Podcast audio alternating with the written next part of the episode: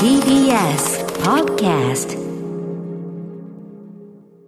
時刻は7時50分です。TBS ラジオキーステーションにお送りしているアフターシックスジャンクション。パーソナリティの私、ライムスター歌丸、そして、月曜パートナー熊崎和人です。月曜のこの時間はこちらのコーナーをお送りしております。題して、はい、イキリ言動。あ、そうですか、そんな感じで。今日はもう、突っ込みどころがない。時間もちょっとね、短いみたいなので、突っ込みどころのない。あの、余計なね、ことやってる場合じゃないの平坦なイキリ言動でいきました。はい、ありがとうございます。えー、ということで、人間誰しも浮ついた時や気が大きくなった時、テンションが上がりすぎて生きった言動をしてしまうことありますよね。はいけれど、小さくまとまった人生より恥をかいてても、でっかく生きった瞬間があった方が、このコーナーにメールとか送れて楽しいんじゃない、その中でこのコーナーであなたがかつてやってしまったほにゃらら生きりを紹介していきます。新人間参加のコーナーとなっております。はいということで、本日ちょっとですね、えーロングストーリーなんですが、えーなかなかの対策なんですが、これが非常に対策ゆえの、えー読みちょっとね、聞き応えありますんで、お聞きいただきたいと思います。ラジオネーム、たもつぶしさんからいただいた、イキリ言動です。あれは中学2年になって最初の国語の授業のことです。担任になった先生から、簡単な自己紹介と好きな本について教えてほしいと言われたクラスメートたちは、めんどくさそうにしながらも、赤毛のアン、銀河鉄道の夜といった名著や、当時流行っていたバトルロワイヤルなどの本を挙げていきました。あまり本を読まないタイプの生徒は、ジャンプですグリとグラですウェーイなど、うるさ寒いチャラ男の片鱗を見せていましたが、先生は怒らず、ジャンプだとどんな漫画が好きなんだ？この本読んだ人いるか？など、本についての話を膨らませていきました。いい先生ですね。そうですね。そして先生が何度か問いかけてきた、読んだ人いるか？に対し、すっと手を挙げ続ける生徒がいました。もちろん僕です。当時それなりに本を読んでおり、自称読書家を気取っていた私は、手を挙げるたび、クラスの注目と称賛が注がれているのを感じ、湧き上がる自己顕示欲を抑えつつ、これくらい大したことないよ、とメガネをクイッと上げて、クールなインテリを、なるほど漫画じゃないんだから、クイッつってね。えーしかし私以外にも手を挙げ続けていた生徒がもう一人いました。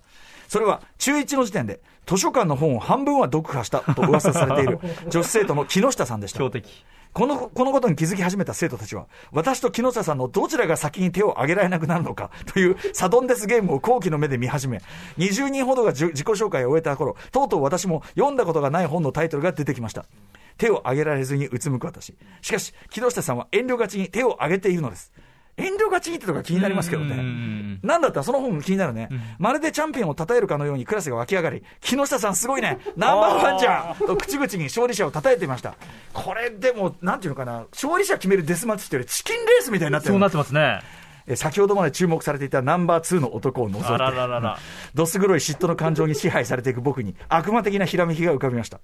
木下さんに、架空の本をでっち上げて読んでるか聞けばいいんだ。もし知ってると言ったら相手はただの嘘つき。知らないと言ったら木下さんが知らない本を読んだことがある僕ということになる。つまり、どちらに転んでも僕の勝ちだ。起きたか。早速私は木下さんに言いました。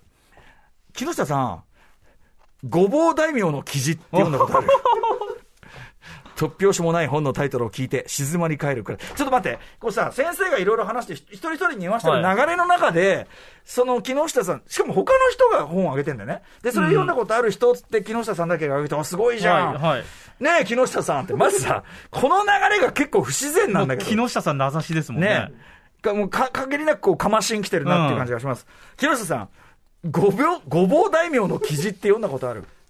突拍子もない本のタイトルを聞いて静まり返るクラス。クラス中の注目を集める中、木下さんの回答は、ごめんなさい。読んだことないです。正直というものでした。その言葉を聞いた僕は、勝った。さあ、真のナンバーワンここにいるぞという喜びを抑えつつ、ああ、やっぱり知らないか。あの本珍しいからな。とドヤ顔で生きりを決めました。そんな私に対し、木下さんは悔しがる素振りも見せず、目をキラキラさせながら尋ねてきました。それ、どんなお話なの？教えてくれない？そっちに転ぶのは予想外でした。相手は筋金入りの読書家ということを忘れていました。本当に読みたい。しかし、木下さん以上にその話の内容を知りたいのが僕です。だって、そんな話は実在しないのですから。その後のことは長くなるので割愛しますが、チャイムが鳴るまでの間、ごぼうが村人全員を皆殺しにするフリースタイルむな むな昔話をさせられたり、なぜか木下さんがその内容をすごく気に入ってしまい、しばらくの間しつこく出版社を訪ねられたりと散々な目に遭いました。あれ以来自己紹介で変なマウントを取ることはやめました。4月になって自己紹介をする機会が増えてくるかと思いますが、私のように悪目立ちをせず、等身大の自分を知ってもらった方が良いと思います。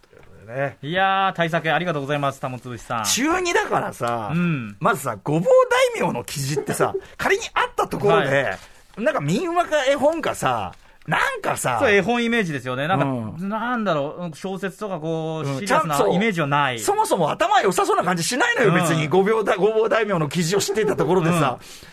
でもこの木下さんがやっぱり上手っていうか、要するに本当に純粋に本が好きだから、知らない本は読みたいっていうだけのことなのよね。そういうことです。だから、いろんな意味で負けたね。負けましたねはい、ありがとうございます。ということでメールも募集しております。歌丸アットマーク tbs.co.jp 歌丸アットマーク tbs.co.jp まで送ってください。採用された方には番組ステッカーを差し上げます。というわけで、来週も生きればいいと思うよ。以上、生きり言動のコーナーでした。ごぼう大名の記事って、読んだことあるな あ